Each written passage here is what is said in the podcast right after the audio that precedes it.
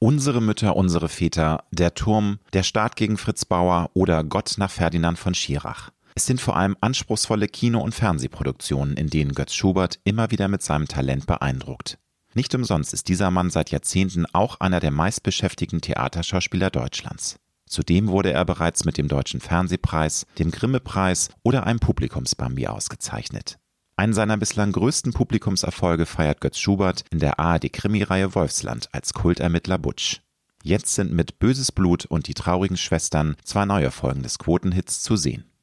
Ich spreche mit Götz über seine Liebe zu Schallplatten und Retromöbeln, aber Dating-Apps, seine Jugend in der DDR, das schrägste Jobangebot seines Lebens und berufliche Krisenzeiten, in denen er um jede neue Rolle kämpfen musste.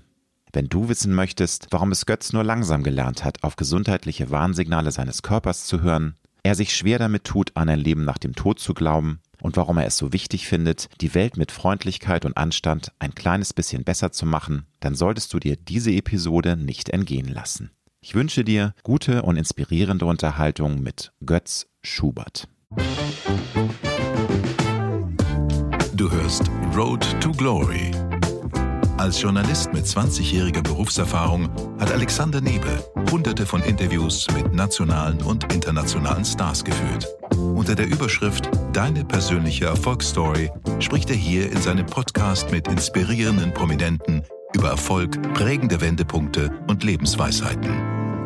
Gute Unterhaltung mit einer neuen Folge von Road to Glory mit Alexander Nebel. Herzlich willkommen, lieber Götz Schubert. Schön, dass es heute geklappt hat. Hallo, manchmal klappt's. Vor allem, wenn es relativ kurzfristig geplant wird, haben wir gerade festgestellt. Ja. Lieber Götz, wie sieht für dich ein optimaler Tag aus, wenn du mal nicht Theater spielst, wenn du mal nicht drehst, wenn du mal nicht beruflich aktiv bist? Lange schlafen. Dazu gehört äh, am Abend vorher relativ spät ins Bett gehen. Bisschen Spaß haben, bisschen Leute ja, treffen. Spaß haben im bisschen Alkohol Sinne, trinken, bisschen, also ein bisschen Alkohol trinken und so verschiedene Sachen. Und auch vielleicht ein bisschen Kino gucken, Filme mhm, gucken. Schön. Also tatsächlich bei mir, also bei uns, in so einem, ich nenne das jetzt mein Mini-Kino. Das war, bevor wir in die Wohnung gezogen sind, war das im sogenannten Hobbykeller da war es sehr, sehr groß.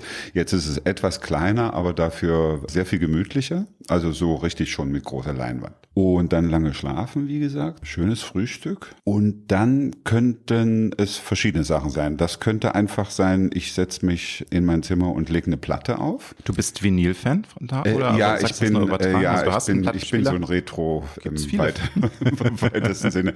Angefangen hat das, glaube ich, wirklich mit den Platten. Das liegt aber irgendwie daran, weil ich in meiner Jugend und Kinder, ich bin ein totaler Plattenfan und ich habe meine alle verkauft irgendwann auf dem Flohmarkt. Aber ja, sie hunderte. sind halt groß, sie nehmen halt wieder viel Platz weg. Aber ich habe ja, mir auch ja. wirklich jüngst in, in jüngster Zeit wieder Vinyl gekauft. Ausgesuchte Sachen, weil sie sind schon wirklich groß.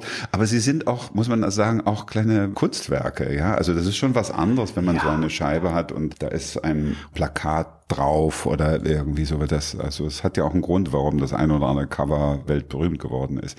Egal. Also da bin ich so mit dem Digitalen dann, das geht dann auch, aber ich von bestimmten Aufnahmen schaffe ich mir halt beides an. Ja, also aber die Vinylversion und die ganz bei dir, was das Thema Vinyl angeht. Ich bin jetzt leider kein Besitzer eines Plattenspielers, aber allein dieses sinnliche Erlebnis, eine Schallplatte zu öffnen, wenn man die so rauszieht, sie ist, absolut, sie ist äh, aus der Presse und das ist so ein. Absolut, aber klar, genau. man muss halt haptisch äh, affin sein. Wenn man das nicht braucht, dann kann man natürlich auch alles Ja, aber das ist Spotify ein bisschen, das hat auch was Rituelles genau, natürlich, genau, ja, das ja, Auflegen und dann musst ja. du dich auch wirklich hinsetzen, weil das mhm. pfeift dann nicht überall aus allen Löchern, sondern das ist genau. dann nur in dem Raum und so. Es hat auch was Meditatives, kann es haben, auch so zum Runterkommen. Das kann sein. Es kann aber auch sein, ich oder beides. Ich äh, setze mich auf mein Rudergerät, was ich sozusagen seit, ja, ich habe seit Corona-Zeiten habe ich das. Ich habe auch schon vorher so Sachen gemacht, so, ich nenne das immer so äh, Sport am Ort, also was man da so machen kann. Oder ganz Aber, modern Home Workout. Ja, das ist gar nicht, das ist auch nichts Modernes, das ist auch ein schönes, nein, nein. wirklich ein sehr, sehr schönes Rodegerät, weil es auch so ein bisschen aus Holz ist und mit so einem Wassertank, also auch so ein bisschen Wasser imaginiert. Manchmal verknüpfe ich das auch beides. Also ich schaue mir einen Film an oder lege eine Platte auf und rudere dazu oder so. Sag mal, Anna, Männer sind nicht multitaskingfähig. So, ja. Ich muss ja dann nur ein, weil das andere läuft ja. Ich muss ja dann sozusagen mich nur um das Rodegerät ja, ja. Äh, kümmern. Aber ähm, darf ich einhaken in Sachen Homekino? Das finde ich sehr interessant, dass du äh, dir da so ein eigenes kleines Reich geschaffen hast. Nervt dich manchmal das Erlebnis im Kino, wenn Menschen die Kinokultur nicht mehr beherrschen und zu viel Geschmatz geschnattert wird? Oder ist manchmal das Manchmal ist gut, manchmal ist also, gut. Also ja, es, es gibt ja es, Kinos. Es treibt mich aus dem Kino, mhm. wirklich. Das ist auch ein, es gibt immer mal wieder, sagen, komm, das gucken wir uns jetzt zusammen und im Kino an. Das geht dann auch, das sind dann meistens Filme, wo eh nicht so viele Leute drin sind. Und wir hatten so ein schreckliches Urerlebnis Erlebnis, das war tatsächlich in Dresden im Rundkino. So, so ein I, ich glaube, das war nicht im Rundkino. Die haben, die haben, also die haben das Rundkino noch, aber mhm. die haben ja dann eben auch so ein Multiplex-Kino. Genau. Äh, und das war der Wim Wenders Film über Pina Bausch. Und der war auch in 3D was wirklich eine tolle, in dem Falle eine tolle Sache war, weil dadurch das so Theaterräume waren. Und da saß drei Stühle weiter neben uns äh, ein Zuschauer und der hatte sich schon präpariert mit Popcorn-Tüten und mit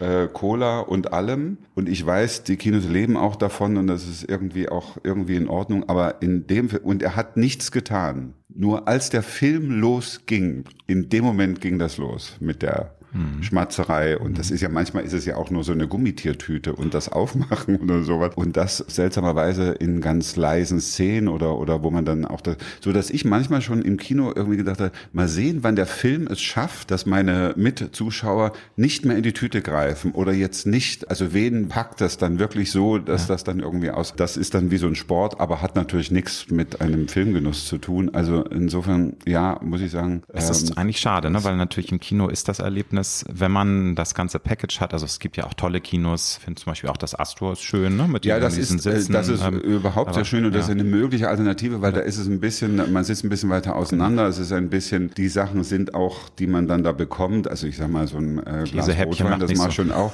Ja, weil die sind schon offen und äh, genau, sind dann und dann ist ja. es, äh, dann ist es nicht so äh, schlimm. Aber das ist natürlich dann, da liegt man dann mitunter allerdings auch so ein bisschen so, da besteht dann so die Gefahr, dass man auch so ein bisschen wegnickt. Aber okay, es ist ein bisschen ein paar Schlaf, paar Minuten in einem Kino soll auch ganz heilsam sein. Absolut. Nein, aber ich bin da, fühle mich da sehr mit dir verbunden, weil ich bin ein großer Kinofan, aber es ist wirklich häufig so Murphy's Law, dass man umringt ist von äh, Menschen, die sich dann auch zwei Liter Popcorn-Portionen besorgen und den gesamten Film das zelebrieren. Immer so.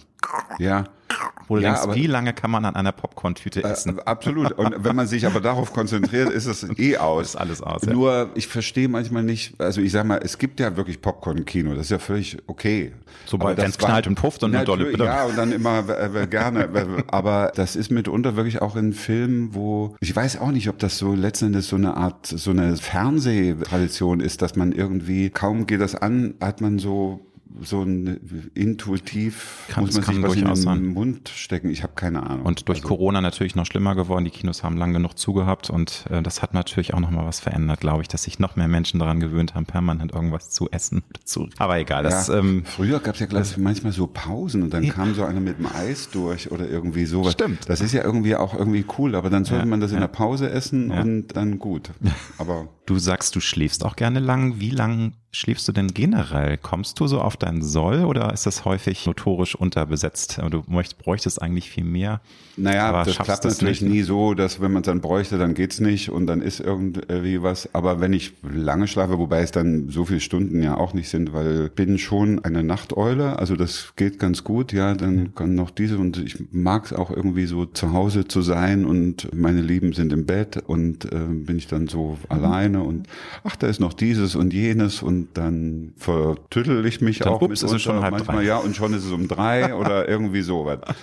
Äh, das geht dann äh, mitunter, wenn das so ein paar Abende hintereinander läuft, also wenn ich jetzt nicht äh, beruflich was vorhabe, dass es dann manchmal so spät wird, dass ich dann die letzte Nacht dann einfach aufbleibe und dann schläft man so richtig schön ein äh, an dem Abend. Aber es geht, also wenn, dann schlafe ich schon, dann sollte es bis um zwölf oder sowas sein.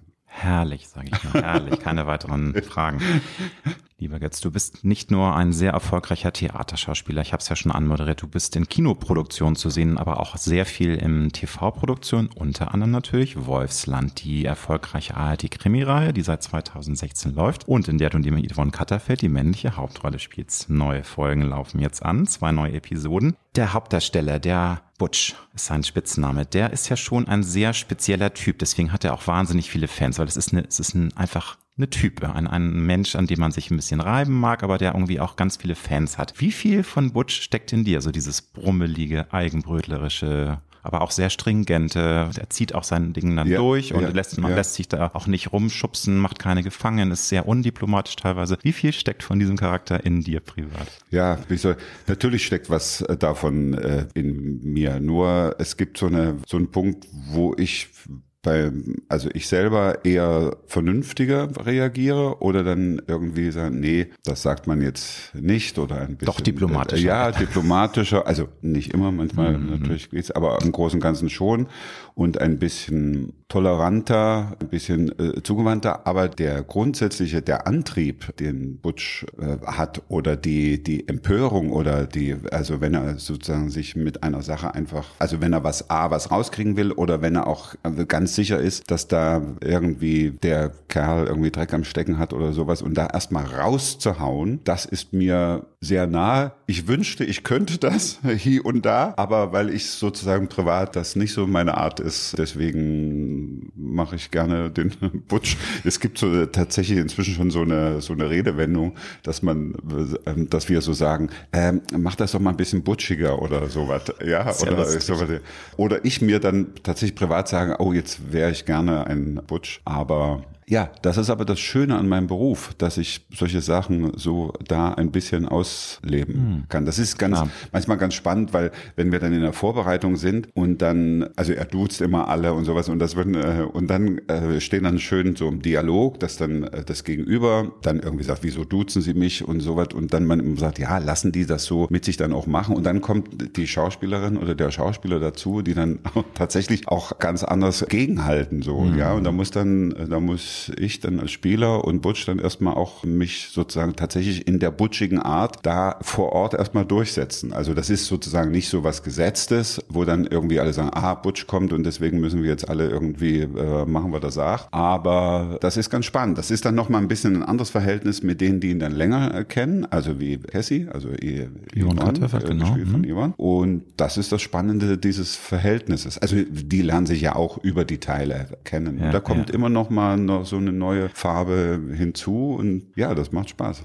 Aber es ist ja auch ein Statement. Ich finde es auch toll, dass es Typen gibt im deutschen Fernsehen, dass es eben Menschen gibt, die nicht so extrem stromlinienförmig geskriptet werden, weil natürlich wir leben in der Ära der Political Correctness, die ja fast generell ja auch gute Ansätze sind, aber ja. es ist in meinen Augen ein bisschen sehr in die eine Richtung jetzt geschlagen. Also es wird jedes Wort im Munde umgedreht. Man muss ja wirklich teilweise aufpassen, was darf man jetzt noch sagen. Es geht, äh, Gendern ist nur ein Beispiel. Da ist es natürlich erfrischend, so einen Charakter wie ja, Butch ja. zu sehen. Also. Und ein bisschen einfacher gesagt, mhm. finde ich es irgendwie toll, dass die Autoren einen Typen geschrieben haben, der auch wirklich Fehler macht und, und der auch erstmal so ein bisschen übers Ziel hinausschießt. Ich habe dann immer gesagt, ja, das ist so ein Typ, der so das ist ja auch kann ja auch eine Methode sein, dass man sagt, du warst es, ja? Und ja, wenn das nicht war, wird sich schon herausstellen und sowas, aber der daneben steht, der es dann vielleicht wirklich war, der plötzlich eine Schrecke, also der haut erstmal drauf und dann vielleicht kommt aus einer anderen Ecke irgendwo plötzlich noch irgendwie so, äh, so jemand raus. Also das finde ich für eine Figurenpsychologie mhm. wirklich lustvoll und tatsächlich auch nicht so, kommt nicht so häufig vor im deutschen Fernsehen. Das ist, ist schwieriger geworden, zumindest weil gleich häufig dann Leute aufschreien und sagen, nein, das hätte vielleicht noch vor 15 Jahren hätte man das machen können. Heute heute kannst du doch sowas nicht mehr. Ne? Da muss man ja, viel ja, mehr Verständnis aber das haben. geht ja schon so, äh, der latscht ja immer das, so am Tatort ja. so rum mit seinen äh, Links und na, ja, normalerweise sagt man ja, nein, das macht man, mhm. das macht man nicht und so ist mhm. kein Polizist und so weiter. Man muss ein bisschen gucken, ja. weil wie ist die äh, Professionalität, wie hoch ist das und die Glaubwürdigkeit und sowas, die muss man dann schon irgendwie, muss ein bisschen austarieren, aber machen wir uns nichts vor, wir machen, wir erzählen Filme. Äh, aber ehrlich gesagt, äh, lieber Götz, ich glaube, der Butch, äh, den du darstellst, der ist näher an der Realität als manch ein One-Liner, der dann geskriptet wird, damit es perfekt in die Woke-Ära passt und in Mag die Political Correctness-Ära. Ich glaube, ja, den ja. meisten ist das, die wollen ihren Job machen, die wollen halt. Wir haben dafür dann ja ne? auch eine super Erklärung gefunden, so, weil genau. wir haben dann unseren äh, Spuren, unseren äh, Spusi Böhme äh, gespielt von Jan Dose, äh, ganz großartig, der dann einfach sagt, ja, ja, ich kenne ja den Schuhabdruck und den äh, Hände, Händeabdruck, Fingerabdruck von Butch und die sortiert er dann immer aus. das ja, ist ja schon mal eine, eine, eine super ja, Lösung. In der ersten der beiden neuen Wolfsland-Episoden Böses Blut, da kommt es für Butcher Knüppeldick. Er steht nicht nur unter Verdacht, eine Frau vergewaltigt zu haben, sondern er steht auch unter Mordverdacht. Also ihm wird der Boden unter den Füßen weggezogen. Das ist auch, finde ich, von dir super porträtiert. Erstmal ist es ähm, so ein bisschen mit dem üblichen so ein bisschen weglächeln und versuchen, Schnack das alles so ein bisschen zu entschärfen. Man merkt aber, oh, das geht jetzt wirklich zur Sache, die Schlinge zieht sich zu. Ich bin sehr sicher und hoffe, dass du niemals in einer äh, so derartigen Situation bist. Aber kannst du dich erinnern, dass du auch mal das nachempfinden kannst, weil du in der Vergangenheit in einem Moment gefangen warst, wo du dachtest, ey, die ganze Welt verschwört sich gerade, was geht hier ab, warum muss ich mich hier verteidigen? Also, weil das ist ja was Essentielles, wenn man so unter Druck gerät und so wahnsinnig äh, das Gefühl hat, der Boden unter den Füßen, der schwankt und irgendwie äh, dreht sich meine Welt gerade auf dem Kopf. Also ich, äh, ich wünsche das niemandem und ich hoffe auch, ja. dass du mir jetzt dann nicht irgendwas Schlimmes erzählen kannst. Aber ähm, ist irgendwas ansatzweise mal in deinem Leben passiert, dass du sagst, ja, ich kann mich da auch reinversetzen, so in dieses Gefühl der Hilflosigkeit? Also in dieser,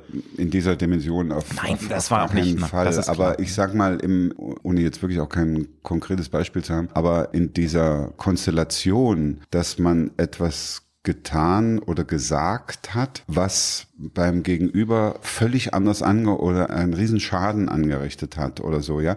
Und dass man sich dessen eigentlich nicht bewusst war und dann darauf aufmerksam gemacht wird und sagt, äh, so, das alles ein bisschen Nummer kleiner, also mm, äh, wie gesagt nicht ja, so das extrem. Das meine ich auch, ne, so dass man, also weil das, das ist ja klar, das äh, Mordverdacht und Vergewaltigungsgeschichte, das ist ja schon was sehr Extremes. Ne? Aber ich glaube, wir alle kennen ja Momente, wo man das Gefühl hat, es entwickelt sich gerade in sehr unschöne Ecken. Und was du auch gesagt hast, naja, finde ich gut das Beispiel mit dem. Das ist natürlich total spannend, wenn man das jetzt in dem Zusammenhang sagen darf, weil zum Beispiel ist das ja so ein bisschen Thema in dieser diese Morning Show Staffel. Ja, da wird da wird ja sowas ein bisschen erzählt und jetzt auch in der zweiten Staffel. Also wie ist das, wenn diese Vorwürfe im Raum stehen, ja? Und was ist das dann, was ist das für ein Mensch? Ist es wirklich ein reiner geiler Machtmensch, der die Position ausnutzt und fertig? Dann ist es ein Schwein und fertig. Aber und dann sich aber anzuhören, wie denkt der oder für wen ist, für wie legt der sich das zurecht oder ist es ihm tatsächlich nicht bewusst oder rutscht man da so rein? So, es gab so ein paar Statements von Kevin Spacey, wo man dann irgendwie so dachte, der, der Fakt ist der Fakt und der ist Braucht man nicht drüber reden. Braucht man nicht also, drüber reden. Ja, und hört man dem aber dann trotzdem zu? Also lässt man das zu, das äh, quasi, ja, sich zu verteidigen oder zu, zu erklären. Das finde ich ganz spannend, ja.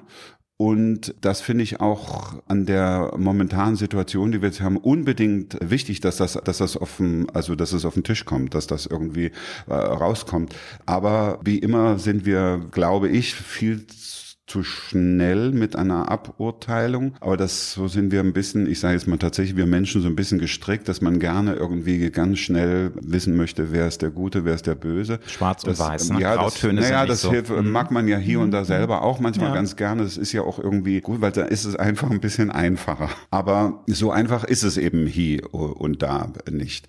Und ich glaube zum Beispiel für Butch ist gar nicht mal, der Vorwurf der Vergewaltigung steht für ihn völlig außer Frage. Das ist irgendwie was schlimm Schlimmer ist, dass er das Gefühl hat, es gibt welche, die ihm das tatsächlich zutrauen würden.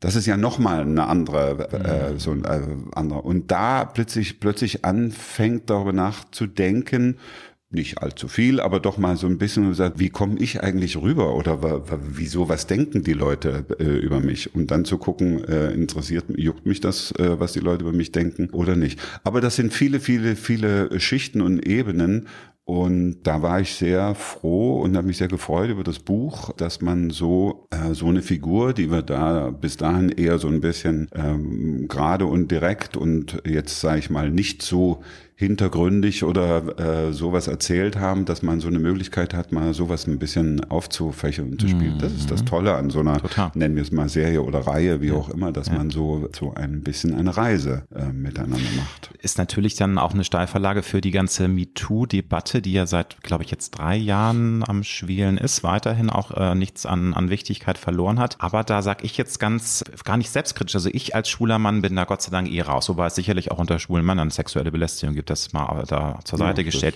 Aber ich glaube, dass da auch das Pendel droht, manchmal etwas zu sehr auszuschlagen, dass manchmal so die Leichtigkeit komplett verloren geht. Was ich damit sagen will, dass mhm. eben Flirten sind ganz viele auch Grauzonen, dass man teilweise nicht mehr weiß, was darf ich jetzt eigentlich noch, was vor 15 Jahren noch von beiden Seiten mit einem Augenzwinkern als Flirt äh, gesehen wurde, ist heute ein No-Go. Gerade wenn die Menschen unterschiedlich sind. Ein Butch ist natürlich da sehr derbe. Der hat dann auch gleich, ja. er hat er ja auch gemerkt in der Episode, dass da ganz viele Anzeigen und viele haben sich beschwert, was der duzt mich da und immer dieser despektierlichen Namen und dieses, der will mich da als Püppi darstellen. Aber was ich sagen will, ich glaube, man muss aufpassen, dass es nicht zu sehr auf Konfrontation geht. Nochmal, MeToo ist super wichtig und es ist überfällig mhm. und es mhm. sind viele Dinge ans Licht gekommen, die vorher nie ans Licht gekommen wären. Also nicht, dass ich da falsch verstanden werde und dass du mich auch nicht falsch verstehst, aber ich glaube, dass zwischen den Geschlechtern das teilweise schwieriger wird, dass eben so diese ganze Flirtkultur, die ja was Wunderbares ist, dass das unter die Räder kommen könnte, wenn wir da nicht aufpassen. Ja. Wie siehst du das? Also was äh, sind dafür Gedanken? Ich glaube, eins nach dem anderen. Ja. Und ich glaube, erstmal ist das andere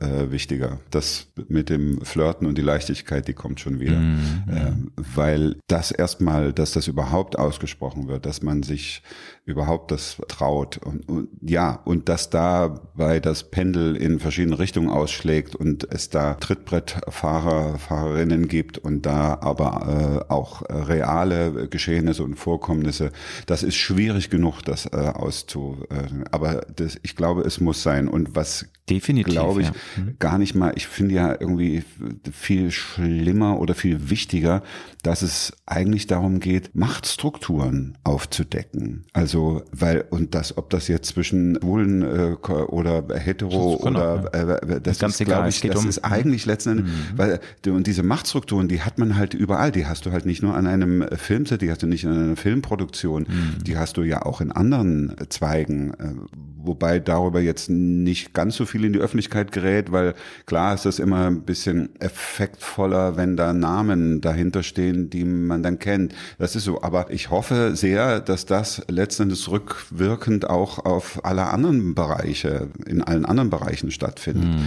Ja, also gut, in der Filmbranche haben wir es jetzt ja, es gibt diese Befragungen, die, also sich befragen, äh, öffentlich befragen, äh, äh klarstellen, zur Diskussion stellen. Das gibt es jetzt jetzt an den Theatern. Und das ist ja auch so ein Kosmos, ja, so, und dass da ganz viel im Lauf der Jahre äh, schiefgelaufen ist, äh, da, da waren wir alle schon irgendwie involviert. Aber also noch, noch nicht mal ja. sexuell, das kann auch psychische nicht, Gewalt sein. Regisseure, die einfach Sadisten sind. Ne? hm, absolut, ja, ja. ja hm, dieses, hm. ja, dieses schwierige, mitunter auch sehr schöne Verhältnis zwischen äh, quasi unten und oben, also auf der Bühne und, äh, und so weiter. Was da an für Grauzonen, Zwischentöne und Psychologen pädagogische und was da, äh, wie viel ist da künstlerisch, was ist da notwendig, wie weit geht man, ab wann wird es eine Überschreitung? Boah, das sind wirklich äh, komplizierte Vorgänge. Aber das grundsätzlich, das mal auf den Tisch gelegt wird und das mal darüber gesprochen wird, das finde ich sehr, sehr gut und wirklich auch sehr heilsam, auch sehr heilsam für die Psyche und die mentale Befindlichkeit von Künstlern. Ja, klar. Nein, das, ist, das sind ja so komplexe Themen und wie du schon sagst, es gibt verschiedene Arten von Gewalt. Es gibt sexuelle Gewalt, es gibt psychische Gewalt, es gibt richtige äh, Mind Games. Ähm, auch so, du hast gesagt, das Verhältnis Regisseur-Schauspieler finde ich sehr interessant, weil natürlich viele Regisseure sich dann dahinter verstecken können. Das war alles von mir bewusst gemacht. Ich wollte ja. dich an die Grenze führen. Ja. Ich wollte sehen, und die ähm, gibt es noch, auch die ja, Regisseure, wurde man auch äh, die gibt es auch. Bringt, aber, aber das sind das, das sind ausgesprochen, die die wissen, was sie tun. Und dann gibt es auch welche, denen macht es einfach irgendwie nur Spaß oder sie machen es aus äh, eigener Unfähigkeit und dich kenne ich, dich kann ich drücken, hat mal ein, äh, ein äh, sehr alter äh, Schauspieler, ein toller Schauspieler zu mir gesagt. Also so dieses, dass man so in die Zange genommen wird. Äh, so und da ist nicht immer große Professionalität und Befähigung dahinter, sondern manchmal auch wirklich einfach ein und da selber zu lernen, das habe ich mir immer so ein bisschen vorgenommen oder übe ich meine, das den Moment zu merken, wo er sagt, Moment, jetzt läuft es, hat gar nichts mehr mit meiner Arbeit zu tun. Jetzt geht's irgendwie, jetzt läuft hier gerade was ganz anderes ab und sagt, stopp, mhm. wir können gerne so weitermachen, aber ohne mich. Und da setzt dann ein der Punkt, wo dann kriegt man die Kurve, wo man sagt, oh Gott, ich muss aber hier durch, weil ich brauche das oder das ist irgendwie äh, wichtig und das wiederum spürt dann der andere und das sind so Ver Verhältnisse, ja, spannend, ja, spannend, hat es glaube ich auch schon immer gegeben, aber es sozusagen die Willkür mal ein bisschen zu, äh, also nicht nur mal ein bisschen, sondern mal richtig einmal zu, zu brechen, das finde ich sehr gesund. Zum Thema ähm, möchte ich dich was fragen zum Thema Social Media und äh, Dating übers Internet. Ähm, nicht, dass ähm, das jetzt eine Vorlage in dem Film da zu finden war, aber ich finde es trotzdem interessant, mal deine Meinung zu fragen. Bist du froh, dass du nicht mehr ähm, jung bist in dieser Zeit? Natürlich, also jung nicht falsch verstehen, aber also nicht mehr ein 20 ein 20-Jähriger, der teilweise das süße Gift des Überangebots hat. Man braucht nur eine App aufmachen und kann sich irgendwie mit 20 Frauen treffen. Manchmal ist es aber auch zu viel und es klappt überhaupt nichts. Also wir beide sind ähm, ähnliche Generationen, dass früher das natürlich auch nicht einfach war, aber es war, glaube ich, unkomplizierter oder würdest du sagen, nein, sehe ich ganz anders. Ich finde das toll, dass es solche Erfindungen gibt, mhm. ähm, dass man einfach unkompliziert heute Menschen kennenlernen kann oder ist es eher so, dass die Menschen immer beziehungsunfähiger werden? Wie sind so deine Gedanken zu dieser wirklich, das ist ja eine Revolution, die da stattgefunden stattgefunden hat. Mhm. Nach der sexuellen Revolution gibt es jetzt diese Dating-Revolution. Die Menschen verlernen zu flirten. Sie treffen sich nur noch irgendwie über irgendwelche Dating-Apps, Tinder und Co. Was hast du da mal irgendwie ja. dich sortiert, wie du das so findest? Also ich habe ja Kinder, also die inzwischen groß sind, also Lotte und Viktor, also 26 und äh, 33, also so, das ist auch schon nicht mehr jetzt mehr so Nein, ganz das, das nicht mehr der Teenie aber, aber äh, bei mir ist ein bisschen das Problem, dass ich immer in meinem in meinem Kopf immer so habe meine Eltern, die dann irgendwie gesagt haben, damit kommen sie nicht mehr klar und das finden sie nicht gut und ich denke, bin ich jetzt auch so in der Situation, dass ich irgendwie so ja, dass ich so denke, ja, früher war es irgendwie irgendwie besser. besser. oder einfacher oder ich brauche mhm. das nicht und so. Und dann versuche ich mich ein bisschen äh, zu bremsen und sage, warte mal, äh, guck's dir mal an. Aber letzten Endes war ja vielleicht irgendwie auch äh, durch Corona vielleicht irgendwie auch so ein bisschen so eine ganz gute Versuchsanordnung, dass man irgendwie mitbekommen hat, ziemlich deutlich, dass dieses Digitale nicht wirklich ausreichend ist. Und also ich bin also diese so Daumen hoch oder äh, dieser Freund, äh, also machen wir uns nichts vor, aber das sind keine Freunde, die ich da, äh, die ich da auf dem äh, da kennenlerne oder so. Ich lerne auch nicht kennen. Ich glaube, ich musste äh, oder muss so ein bisschen, weil da komme ich irgendwie auch noch aus einer anderen Generation. Das ist auch völlig in Ordnung.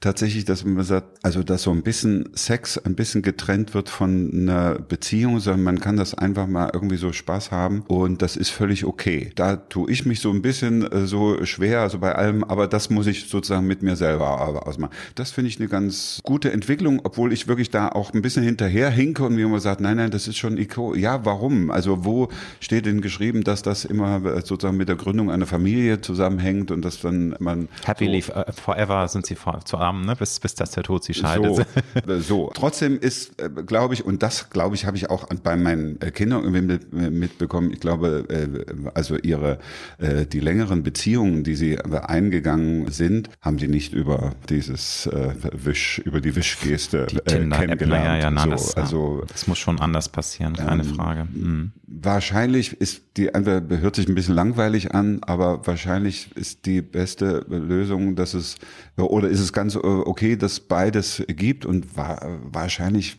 werden diese Beziehungen dann auch äh, mit, ob die sich halten, das wird ja dann die Zeit äh, erweisen. Also insofern, was glaube ich ein bisschen eine Gefahr ist, weil das finde ich dann schon, auch wenn es ein bisschen altertümlich rüberkommt, dass so die Zeit ist sehr schnelllebig und dass man manchmal vielleicht auch schneller, das ist, ich nehme ein anderes Beispiel, dass man äh, früher nicht die Möglichkeit hatte, kurz eine Sim, äh, Simse zu sagen, okay, entschuldige, verspäte mich, um da ist irgendwie sowas.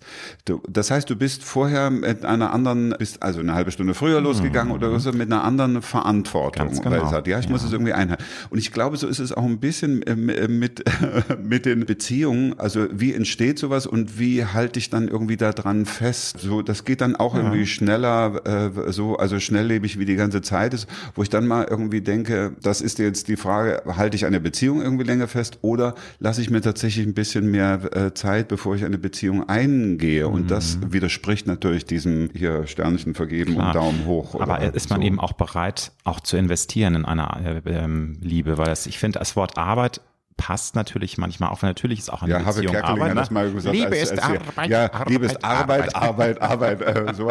Tatsächlich habe ich das aber irgendwo auch schon äh, als, als äh, Paartherapeutin hat er äh, mal da gespielt, diese ähm, so eine Genau, genau, genau, ja, ja. Ich weiß jetzt nicht mehr, wie sie heißt, da werden mich nee, jetzt einige vervierteilen, aber egal. Ja. Nein, aber, aber ich habe äh, da, äh, da ist trotzdem was dran. Absolut. Also ich meine nicht, ja. wenn, wenn jetzt die Beziehung nur noch äh, ja, ein Pain in the Air ist, ne, und also man will natürlich auch was Schönes rausziehen, aber trotzdem, ich finde es wichtig, und da rennst du bei mir offene Türen an, dass man eben auch versuchen sollte, an Beziehungen zu arbeiten. Und wenn es eben nicht mehr die äh, Kennenlernphase mit irgendwie nur Champagnerlaune und Feuerwerk, ja, ja. das nimmt ja irgendwann ab und dann muss man auch mal sehen, hey, der ja, Partner hat auch Schwächen, die Partnerin hat ihre Macken, der Partner hat den Makel und so, das ist normal. Ja, und man selber auch. Ja, ja äh, meine ich ja, äh, natürlich, jeder, ne? ja, ja, also und klar, es gibt dann, ja, man kann sich auch Hilfe holen, also so, das muss man dann alles, ob man das will, in, investieren.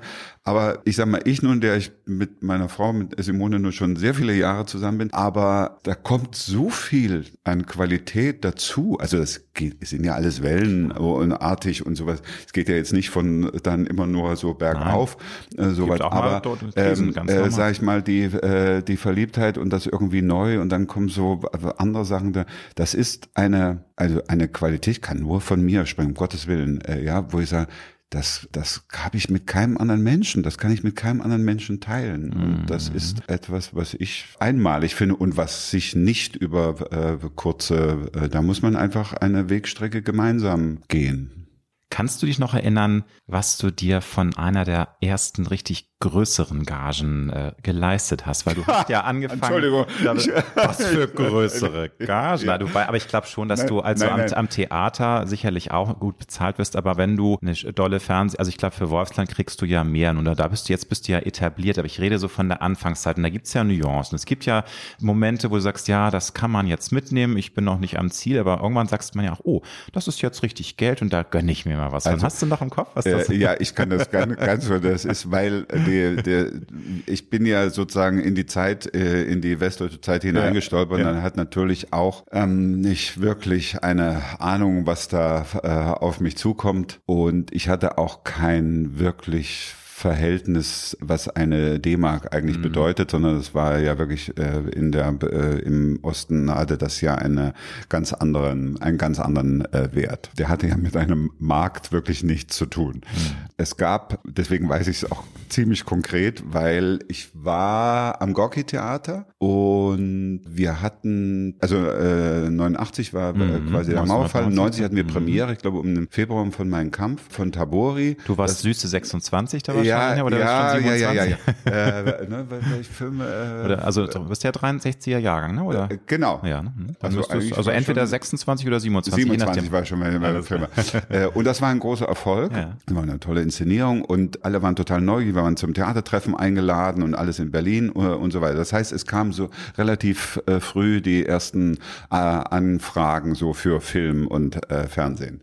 Und da habe ich dann eine Produktion gemacht. Das war ein ganz ähm, spannender Ende der Unschuld. Das war äh, ging um die Physiker, die Ende des Zweiten Weltkrieges für äh, an der Atombombe mhm. gebastelt haben. Ich glaube, es wird jetzt sogar wieder verfilmt. Also es gibt so ein Zweiteiler gibt's davon schon. Und die dann äh, im Nachhinein, weil sie sich alle nicht einigen konnten, äh, hatte äh, Hitler damals die Waffe nicht bekommen. Und dann kamen die Engländer und haben diese ähm, Wissenschaftler alle befragt und dann haben sie das so plötzlich rumgedreht und gesagt, das haben wir absichtlich gemacht, damit er nicht die Waffe bekommt. Normal, äh, eigentlich waren sie nur total zerstritten äh, und äh, wussten nicht, äh, dass man, wie man das Uran irgendwie äh, bündelt, sondern jeder wollte das haben ähm, und so. Also ganz spannende Geschichte. Jedenfalls ja. bekam ich Geld und wurde aber als Ausländer versteuert in Westberlin. Das heißt, also da ging 20, nur 20 Prozent waren weg und alles andere habe ich sozusagen bekommen. Ich bin dann, wie ich im Nachhinein weiß, gagenmäßig mehr oder weniger betrogen worden. Aber für mich, naja, weil Die haben natürlich mich nicht so bezahlt, wie sie ihre äh, äh, Spieler zu der Zeit bezahlt haben. Probieren kann man es ja. Ne? Ähm, äh, so und es war äh, äh, mich ja total beeindruckt. Meine äh, Schwiegermutter sagte dann, als ich dann sagte, ich bekomme so und so viel Geld. Ich sage jetzt mal nicht die Summe, weil das nee, ist irgendwie egal. Geht ja auch nur. Es, um, ist, ja. Im Nachhinein ist es äh, ist es egal. Äh, und dann sagte sie, Gott, du hast geschafft. Ja, weil es war vor allem Westgeld. Und dann habe ich mir tatsächlich, doch das kann ich ja sagen, dann einen Fiat Panda gekauft. Den gab es plötzlich in dem einen Autohaus. Dieser Fiat Panda hatte weder rechts außen einen Rückspiegel, noch hatte er hinten diesen Scheibenwischer. Also es war wirklich nur das Nötigste dran. Und zwar für äh, 9.999 D-Mark äh, damals. So, und das äh, habe ich dann auch so. heute noch Geld ist, ne? Also so, ich meine, wir haben zwar Euro, äh, aber das ist immer reden von vor 30 Jahren. Doch, doch, ja, ja, das war das schon, aber Haus, das ja. war eben, weil äh, bis dato hatte ich immer noch den ja. Trabant und den äh, so, und das war eben dann so ein Westauto. Der hat mir dann viele Probleme bereitet, weil dann ging nacheinander immer irgendetwas kaputt und das Lustigste war, dass ich irgendwann, weil wir haben da noch in Hellersdorf gewohnt, tatsächlich 90, wo wir dann noch so in der Übergangszeit noch eine Wohnung mit einem Bad und Badzelle Halle und tatsächlich einen kleinen Garten vorne raus noch irgendwie bekommen haben. Und dann guckte irgendjemand aus irgendeinem äh, Stockwerk da raus und sagte, was ist denn das? Das ist kein Auto, das ist ein Ganzkörperkondom. Das war sozusagen die, äh, um mir klar zu machen, was ich da gekauft habe. Aber egal, es war ein Westauto. Neid ist das doch. ja, ja, so. Schön. Ich habe gelesen, dass du deine Begeisterung fürs Schauspiel, aber auch fürs Kino schon auch in gewissem Sinn deinem Papa verdankst. Der war auch großer Filmfan und da hat er dich und du hast ja auch Geschwister, ne? Oder, ja, äh, mein, ne? also, äh, also, ein deine, Bruder, ein Bruder, äh, ne? drei alte Veit. Also die äh, ja, Familie hat er an, an das ähm, Medium rangeführt oder war das bei dir ganz besonders ja. oder ist das vielleicht auch falsch übervermittelt? Also ich hatte gelesen, dass ähm, das schon auch von deinem Vater kam, dass der auch schon sehr begeistert war, gerade auch was so Klassiker angeht, ja, Filmklassiker. Das, also das ist tatsächlich ein bisschen anders, weil mhm. also in erster Linie äh, sind wir beide durch unsere Eltern ins Theater gegangen, zu Konzerten. Meine Eltern waren beide ziemlich große Jazz-Liebhaber und dann gab es immer so ein paar Konzerte, auch in Pirna, wo ich da, wo ich ja groß geworden bin. Und das war dann so, dass ich einer der wenigen war, die, als dann die Schulklasse das erste Mal ins Theater ging, da hatte ich schon eine gewisse Routine im Theaterbesuch. Und dann haben wir auch selber in Pirna so Amateurtheater gemacht. Wir haben zum Beispiel, glaube ich, einen eigenen Liederabend gemacht. Veit hat Texte geschrieben. Ich habe so Musik dazu äh, gemacht äh, und solche Sachen. Also wir, also wir waren ein ziemlich kreativer äh, Haushalt. Ja, meine Mutter hat dann später auch noch gemalt und mein Vater hat viel mit Fotografie gemacht, was mit seinem Beruf zusammenhing als äh, Grafiker und hat halt eben die war ein Amateurfilmer. Das war richtig eine, äh, also zu DDR-Zeiten eine, äh, ja eine größere Community. Die hatten sogar eine Sendung im Fernsehen, wo dann äh, immer mal so eine halbe Stunde lang auch der ein oder andere Amateurfilm gezeigt wurde. Richtig so mit Storyboards und so weiter. Und da haben wir auch natürlich hat die komplette Familie mitgespielt. Aber kurioserweise habe ich das gar nicht so als Spiel oder als äh, Beruf oder ich mache hier irgendwie einen Film. Das ist mir erst später klar geworden, dass da offensichtlich irgendwas gepflanzt mhm. wurde, äh, was, weil für mich war der Beruf, war eigentlich das Theater. Und da war ich dann in Dresden und war irgendwie immer guckt und habe da, was war, ja, Dagmar Manzel, Silvester Groth, Daniel Minetti und das waren auch alle junge Leute und da hatte der Horst Schönemann, hatte da wirklich einen tollen Haufen dahin gebracht und da habe ich immer, äh, das war also viel, viel prägender oder viel entscheidender für meinen Berufswunsch. Äh, Fakt ist, dass mein Vater wirklich ein großer Kinoliebhaber war und ich glaube, so sein Humor und seine Filmliebe lief viel über Jacques Tati. Das hatte so, glaube ich, viel mit ihm selber auch zu tun. Und ich glaube, er wäre vielleicht, wenn er doch von zu Hause aus war er ist ja groß geworden in einem Malergeschäft. Großvater hatte das Malergeschäft und mein Vater hat nur immer gesagt, er will auf keinen Fall irgendwie äh, Anstreicher bleiben und ist dann halt Grafiker geworden. Es hätte aber vielleicht auch Kameramann sein mhm. können. Also, weil er hat immer sehr vom Bild gelebt und geredet. Und mein Vater war allem wahnsinnig dran interessiert, als, er, als ich dann selber Filme machte. Das fand er total spannend. Und da gibt's dann tatsächlich von ihm und kleiner Bogen zu Görlitz. Ähm, ein erster wirklich großer Film war Rainer Bär verfilmte Der Geisterseher, das ist so eine Kriminalfortsetzungsgeschichte von Friedrich Schiller, die er in einer Zeitung veröffentlicht hat, die aber kein Ende hat, weil dann irgendwann hat's äh, keinen mehr interessiert. Und das haben wir in Görlitz gedreht und Rainer Bär hat da in Görlitz Venedig aufgebaut, was sehr eindrucksvoll war und das sieht auch heute noch wirklich toll aus, muss man sagen. Also so mit Folien im Untermarkt und Gondeln mhm. und, und da hat mein Vater so eine Art Making-of gemacht. Dann da hingekommen und hat mit seiner 8 Millimeter äh, Kamera so ein bisschen hinter die Kulissen äh, äh geschaut. Und das war ein, äh, wirklich sehr attraktiv, weil Rainer Bär da echt was gezaubert hat. Abgesehen von, von der Kreativität hast du ja gerade auch sehr schön erzählt, die du von deinen Eltern auch vorgelebt bekommen hast. Also es ist ja nicht immer so, dass es dann auf fruchtbaren ja. Boden fallen muss. Es gibt ja auch äh, Kinder, die sehr kulturell aufwachsen und trotzdem dann was ganz anderes Oder machen. Ganz Irgendwie bewusst ein genau, was anderes genau. machen. Ja. Aber wie, ja. was würdest du sagen, wie haben dich deine Eltern noch geprägt? Was haben sie dir mitgegeben? Wir alle saugen ja auch viel auf. Manchmal sind wir furchtbar genervt von den Eltern, aber sie geben uns ja auch wahnsinnig viel und sie prägen uns ja, ob wir es wollen oder nicht. Was würdest du im Rückblick sagen? Was, was ist so das, was, was dir jetzt spontan einfällt, wie sie dich geprägt haben, was sie dir vielleicht mitgegeben haben fürs Leben? Das klingt vielleicht ein bisschen, ein bisschen Banane, wenn man das so, so sagt, aber eigentlich bin ich ein bisschen stolz darauf. Ich bin ein, also neben einem, glaube ich, wirklich humanistischen Weltbild, habe ich so einen Anstand mitbekommen. Und ich finde, das ist tatsächlich, das ist absolut was wert dass ich mehr gemerkt je. habe, äh, äh, äh, mehr denn je, dass ich gemerkt habe, in bestimmten Situationen meines Lebens habe ich dann irgendwann, vielleicht auch unter Qualen oder Druck, also nicht sofort, also nicht heldenhaft, aber irgendwann einfach aus Anstand eine Entscheidung getroffen und gesagt, nee, das mache ich nicht, weil das gehört sich nicht. So bin ich nicht erzogen. Und dazu gehören kleinste Sachen. Also ich sag mal, beim Film ist es manchmal so, dass einem wirklich sehr bemüht wird, dass der Schauspieler, die Schauspielerin sehr, wenn sie ankommen, dass sie, die kriegen alles zurechtgelegt und sie werden bepusht. Äh, sie werden sozusagen, ja, ist am Theater ein bisschen anders, deswegen ist es ganz heilsam, wenn man äh, da ein bisschen von da kommt. Aber das kann auch dazu, das kann auch verführen und irgendwann kann man sich nicht mal mehr so seine Schuhe äh, zu äh, binden. Ich bin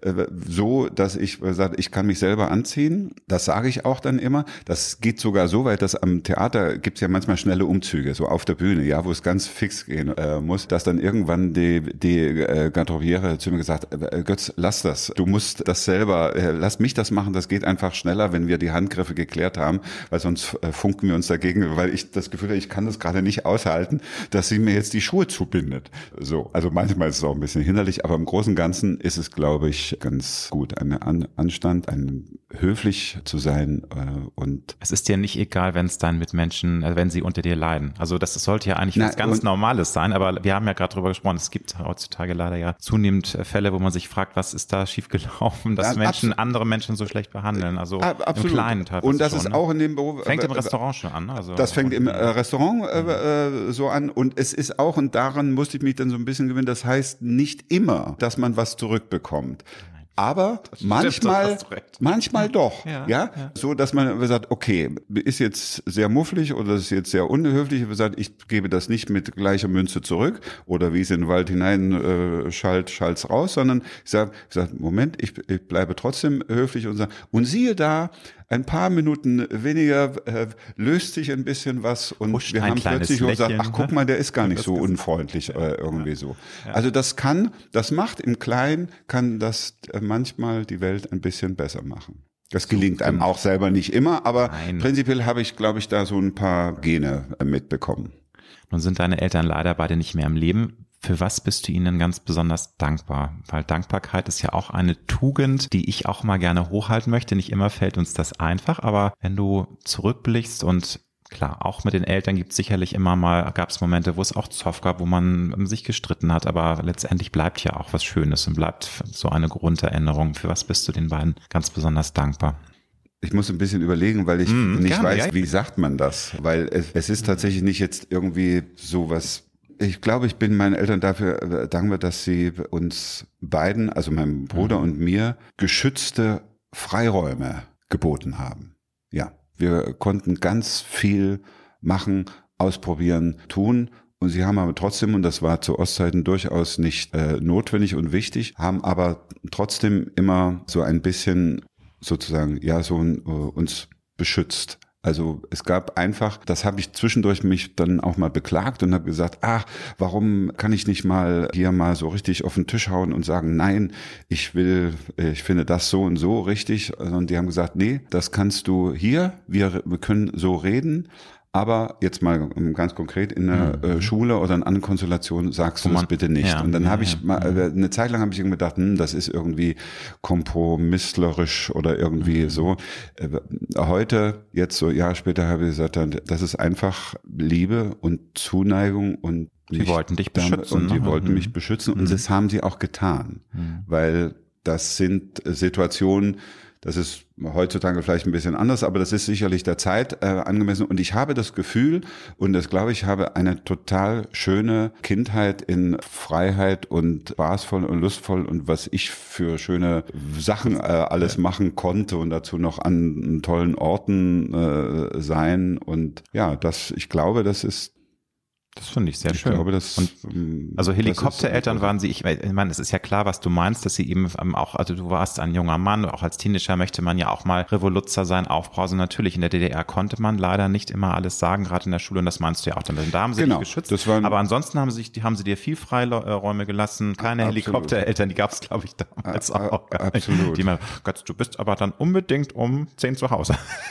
Oder waren sie, waren sie da auch streng? Nee, nein, da waren sie nicht streng, aber es war schon schon, no, da gab's, da, ich bin einmal nachmittags, da hatte ich einen Schulfreund, und der hat gesagt, ja, da gibt's eine Stelle da an der Elbe, da ja. sind Fische und da kann man Fische verwärmen und dann kannst du dir ein Aquarium machen. So, und dann bin ich mit dem mit und das war aber nach der Schule und ich bin nicht zu Hause angekommen. Und das war dann, äh, ich glaube, ich war fast äh, anderthalb Stunden, zwei Stunden drüber und meine Mutter war völlig, äh, ja. völlig panisch das und ähm, äh, Sorge, äh, so, also absolut, das habe ich damals noch nicht mhm. verstanden. Mhm. Das Schreckliche war, dass ich hatte dann die Fische in einem Glas, es war völliger Schwachsinn, weil es war überhaupt kein richtiges Aquarium.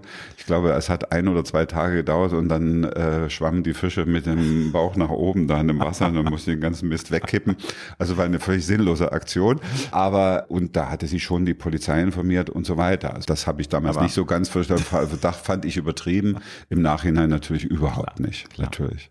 Jeder definiert ja das große Wort Erfolg für sich anders. Wie definierst du für dich erfolgreich zu sein? Also was ist da für dich die Quintessenz, um zu sagen, ja, ich ruhe in mir, ich führe ein schönes, in Anführungsstrichen erfolgreiches Leben, was ja, wie gesagt, viele Facetten haben kann mhm. und für jeden andere Dinge beinhaltet. Also einmal ist es so, dass wenn was gut gelaufen ist, ich mache es mal ein bisschen kleiner, ja, also wenn ich einen Theaterabend, wie den ich jetzt gemacht habe, zusammen mit äh, Manuel Munzlinger, zusammen, der über, über zwei, drei Jahre läuft das schon. Corona ist uns dann dazwischen gefunkt. Und jetzt haben wir das zu einer Aufführung gebracht in Zusammenarbeit mit dem Theater Vorpommern in Greifswald. Das war ein, da waren 150 Leute da, die mussten auch unter Corona-Bedingungen.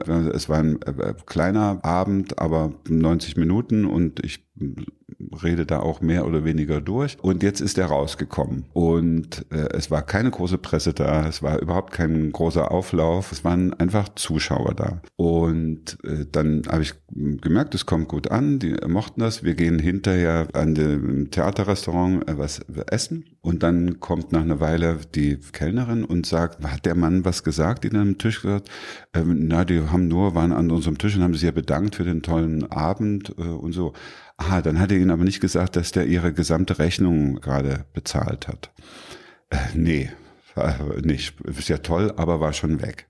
Das war so ein Moment, wo ich dachte, nicht ja, weil ich jetzt die Rechnung da bezahlt Nö, habe, das sondern ist ja eine Anerkennung. Ne? Äh, das, das ist so. Und das war eigentlich der Moment, wo ich glücklich war. Also wo ich äh, dachte, das habe ich unter, ja, das war, dann war ja, das ein ja, erfolgreicher ja. Abend. Toll, so, das ist eigentlich äh, für mich der der Haupt.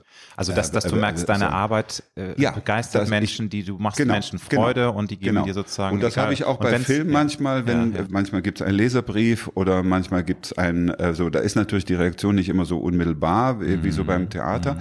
aber das ist für mich eigentlich Erfolg das verstehe ich unter Erfolg. Ich, ich, ja, Punkt. Ich will das also gar nicht, nicht, jetzt gegeneinander aus. Nicht Quote äh, oder ganz ehrlich, also guckst du dann natürlich, ich glaube, jeder, äh, gerade ja, Wolfsland, ist ja eine Erfolgsstory. Das ist ja, glaube ich, sogar, die Quoten sind ja zuletzt sogar noch immer weiter gestiegen. Zuletzt, glaube ich, 5,8 Millionen. Ist man da schon auch neugierig oder sagst du dir, nein, das ist ja etabliert, es gibt da eine große Fanbase und es ist jetzt auch kein Beinbruch, wenn jetzt die neuen Folgen vielleicht nur 4,8 Millionen sind? Oder ja. wie, wie siehst du das da mit Erfolg? Also am Anfang war das äh, verdammt wichtig, weil mhm. wir nicht wussten, ob wir, können wir weitermachen oder nicht. Und das wurde halt über die Quote entschieden. Äh, wie eigentlich leider wie immer. Äh, äh, wie immer. Ich habe ja noch eine andere Geschichte mit ja, diesem, ja, ja. mit dieser Krimiserie KDD, die ja dann, wo ganz viele Leute irgendwie gesagt haben, auch jetzt so unsere Generation gesagt, wie toll das ist und äh, so und wo man dann sagen muss, das ist letzten Endes von der Quote, die war jetzt nicht schlecht, aber sie äh, entsprach nicht dem, was der Sender sich davon versprochen hat oder vorgegeben hat. Da kann man viele Gründe dafür finden finden, ob es jetzt wirklich an der Krimiserie lag äh, oder am Sendeplatz oder was auch immer, egal. Aber das war, hat dann auch das Ende der Serie besiegelt. Wenn man sich das heute mal anguckt, waren wir schon ziemlich innovativ. Vielleicht sähe das mhm. heute anders aus, aber egal. Man kann sie ja nochmal ausstrahlen. Und bei Wolfland war es dann schon so, dass erstmal wichtig war, dass wir weiterarbeiten können. Dann äh, finde ich, dass nicht wirklich berücksichtigt wird, was da an Schwankungen, was läuft da parallel, wie ist das Wetter draußen, ist da jemand vor dem äh, Fernseher eingeschlafen, aber es läuft trotzdem äh, noch und ist registriert und so weiter. Ja, ich verstehe total, dass man als Produzent, also als jetzt mal oder Sender, äh, nicht im Produzent jetzt im Sinne von äh, nur den, diese, äh, sondern als Hersteller solcher äh, Filme wissen will, ob das ein Interesse findet. Das verstehe ich total. Aber wenn man diese Quote so äh, kategorisch, also wirklich, also bis 4,9 ist okay und bei 5, nein, also bis 5 also, ist okay, genau, aber 4,9 ist also leider dann, äh, so, das ist irgendwie gange, das finde ich ja, irgendwie ja. absurd. Ja, also insofern, ja, klar, interessiert's mich, aber ich finde viel, viel schöner, wenn ich in Bad Hersfeld Theater spiele und es kommt dann ein Zuschauer auf mich zu und sagt, das ist ganz toll irgendwie und den Butch, den mögen wir aber auch. Und zwar aus äh, zwei Gründen. Erstens, dass äh, wir offensichtlich äh, auch den Film gerne sehen und dass Butch bereits wie so eine, also ich will nicht sagen Marke, aber dass so eine Figur, dass man eine Figur kreiert hat, die schon ein, die sich einen Namen gemacht hat. Ja, das ja. finde ich, das finde und äh, das finde ich ein, da gehören jetzt mehr dazu, die Klar. an diesem Erfolg beteiligt sind natürlich, Autoren, Produktionen, Kollegen, Mitspieler und so weiter. Aber das macht mich stolz. Ich glaube auch das schon, dass man ich, von Marke kann man schon sprechen. Ich finde, das ist äh, Butch ist eine Marke. Also Aber ich, ich, ich habe jetzt, äh, ja, Butch ist eine Marke, ist ein super Satz. Äh, ich habe inzwischen auch äh, äh, ganz nette äh, äh, so Vergleiche, die ich jetzt gar nicht äh, erwähnen möchte, wo ich das sage, wow, in dieser Reihe so mit, das muss man erstmal schaffen. So und das mache ich aber dann, da sitze ich dann da und bin einfach quasi ein bisschen wie ja ja so so so ein Hauch von Glückseligkeit und der ist bei mir eher still. Wenn du zurückblickst, würdest du sagen, dass du schon manchmal auch sehr für den in Anführungsstrichen Erfolg kämpfen musstest, richtig ackern oder es gibt ja auch Karrieren, wo sich vieles auch fügt. Also ich habe ja mit vielen schon gesprochen, die sagen, im Grunde natürlich ist es immer eine Mischung aus Talent, aus ähm, die richtigen Menschen vielleicht auch treffen. Äh, viele Faktoren kommen zusammen, aber einige sagen ja, so richtig ein Bein ausreißen musste ich mir nicht. Das hat sich irgendwie alles gefügt. Womit man natürlich nie das Talent jetzt, mhm. so, ne? also nicht, nicht da falsch verstehen, aber wenn du zurückblickst, war es schon auch ein Kampf, oder äh, schnurrt es an, es kam irgendwie schnell eins zum anderen? Also ich habe viel Glück gehabt und das betraf insbesondere der Anfang meiner Karriere. Also da, wo es mich hin verschlagen hat, an welches Theater, war auch schon auf der Schauspielschule, gab es immer Menschen, äh, die so ein bisschen äh, die Hand über mich gehalten haben, was ich dann mitunter erst auch im Nachhinein erfahren habe. Und dass bestimmte Sachen sind dann entstanden, dass ich genau an dem richtigen Theater gelandet bin äh, und dann auch äh, mit den Leuten, die ich da zu tun hatte, also mit den mhm. Regisseuren äh, in dem Falle, äh, so die waren, das war für mich, da ging es wirklich so äh, Stück für Stück immer weiter. Also, also, du hattest jetzt keine äh, lange Durststrecke mal, weil das hört man ja auch mal wieder nee, mal. erstmal nicht. Ja. Es gab für mich persönlich dann da, äh, durch den Wechsel vom Maxim Gorki Theater zum Deutschen Theater, das war so ein Einschnitt. Dann hatte ich schon mal meine erste, da musste ich schon mal kämpfen. Ich habe so gedacht, das geht so irgendwie so weiter und dann gab es aber so ein paar Produktionen, wo ich plötzlich merkte, ich mich selber unter Druck mhm. äh, bringe äh, und jetzt an dem größten, tollsten Theater der Welt, äh, mhm. äh, was es für mich damals äh, war, wo die tollsten Leute gespielt haben und plötzlich ich mich nicht mehr so frei bewegen konnte ähm, oder bewegt habe, wie ich äh, eigentlich am Gorki-Theater mhm. so den Stand hatte. Also ähm, äh, ich schon ein bisschen wieder von vorne anfangen. Das ging so weit, ähm, dass ich irgendwann gesagt, ich gehe wieder weg. Äh, äh so mein Intendant im Gorki-Theater gesagt hat, wenn was ist, kommst du wieder. So, also die Möglichkeit gab schön, es. wenn man so. einen Plan B dann hat. das war schon, das war auch wirklich so, dass da musste ich A, schwer kämpfen, weil ich das auch nicht gleich so eingestanden habe. Da hat dann interessanterweise, das gibt's häufiger in meinem Leben, für mich dann der Körper irgendwelche Sachen gemacht, wo man dann plötzlich gesagt hat, okay, ich bin jetzt irgendwie anfällig auf Dings, dann mhm. muss ich mhm. irgendwie, das hat eine Weile gedauert, bis ich gemerkt habe, dass das manchmal manchmal auch eine Entscheidung meines Körpers war. Also sagt, hier stimmt was nicht. Darf die ich fragen, also eine allergische Reaktion oder nee, das, das, so war, nee, das war so ein bisschen länger. Das ging dann ja. so mit Kehlkopfentzündung ah, okay. und irgendwie sowas mhm. und waren Aber so ein bisschen Signale. Äh, so Signale. Da gab es dann am Ende der Zeit auch noch ein richtiges. Da war ich in der Produktion dann drin, wo ich mich auch total unwohl gefühlt habe. Ich habe tatsächlich eine Lungenentzündung bekommen. Bin dann auch nicht mehr zurück in die Produktion. Aber weil man sich selber so und nein und du musst doch und so. Also das ein bisschen zu lernen, Situationen zu ändern, wenn man merkt, die sind nicht gut für einen ja, so. Das begleitet mich so ein bisschen und insofern gab es immer wieder Kämpfe und dann, als ich weg bin vom Theater und dachte, jetzt geht's so ganz toll, jetzt habe ich Zeit, jetzt kann ich auch die ganzen Drehangebote, die es gab, die kann ich jetzt alle wahrnehmen, dann war dem erstmal gar nicht so. Stattdessen haben sich erfreulicherweise ganz viele Theater gemeldet und das fand ich ganz toll. Und dann habe ich hier und da was gemacht und dann hatte ich aber plötzlich da eine Produktion, dort eine Produktion. Das heißt, ich bin immer hin und her gereist im Land und hatte aber im Monat vier Vorstellungen. Und Filmproduktionen scheiterten dann immer daran, wenn da ein Termin ist, äh, geht leider nicht mhm. und so. Und was dann einfach war wirklich Kampf. Also und zwar mh. auch wirklich, das kann man auch ganz ohne Wunden, kann ich das sagen, auch mit wirklich finanziellen Nöten, wo ich zusehen musste, wie ich das jetzt hier, äh, wie ich da über die Runden komme. War das die Zeit, wo du schon Papa, ja, da warst du schon Vater oder war das vor der Zeit? Weil das ja, nee, ja Victor war schon, ne? äh, mhm. Victor war schon auf der Welt ja Druck, und, ne? und Lotte war auch schon da. Das war, das fiel genauso rein. Da, da kam vieles zusammen. Ja. Es war die, es war die ganze, wann bin ich denn weg? Ich war bis 2000, bis 19, bis 93 war ich fest am Gorki und dann war ich da, ach, 2001. Also und Lotte war auch schon da. Es war jetzt auch das hat man gar nicht so gemerkt, weil es würden weil Leute sagen, weil es gab ja, kam ja schon Sachen zustande, aber insgesamt habe ich sehr viel weniger verdient, als ich am Ende am mhm. Deutschen Theater mit einem festen Gehalt dann hatte. Und, und ich hat habe, die Unsicherheit natürlich auch, muss man immer wieder Menschen und erklären. Du hast äh, eine reine nervliche Strapaze ja. natürlich. Wann klingelt endlich ja. das Telefon? Ja. Jetzt müsste es mal wieder so äh, mhm. klingeln. Und da habe ich schon auch viel, ich muss auch sagen, verrückterweise habe ich nicht mich arbeitslos gemeldet oder habe mal einen Versuch gestartet. Ich habe mal einen Versuch gestartet, fällt mir gerade ein, um es mal wieder ein bisschen äh, zu end, äh, nicht so beschwert äh, zu tun. Und dann habe ich äh, dann, ich habe aber nichts bekommen, weil das haute dann alles nicht hin mit den Sozialversicherungen. Keine Ahnung, also es war kompliziert. Und dann war es mir tatsächlich auch unangenehm. Ja, ich hatte keine. Mhm. Und dann gab es da so einen kleinen Computer, da konnte man seine Befähigung eingeben und dann wurden Vorschläge gemacht, wo man einen Job kriegen könnte.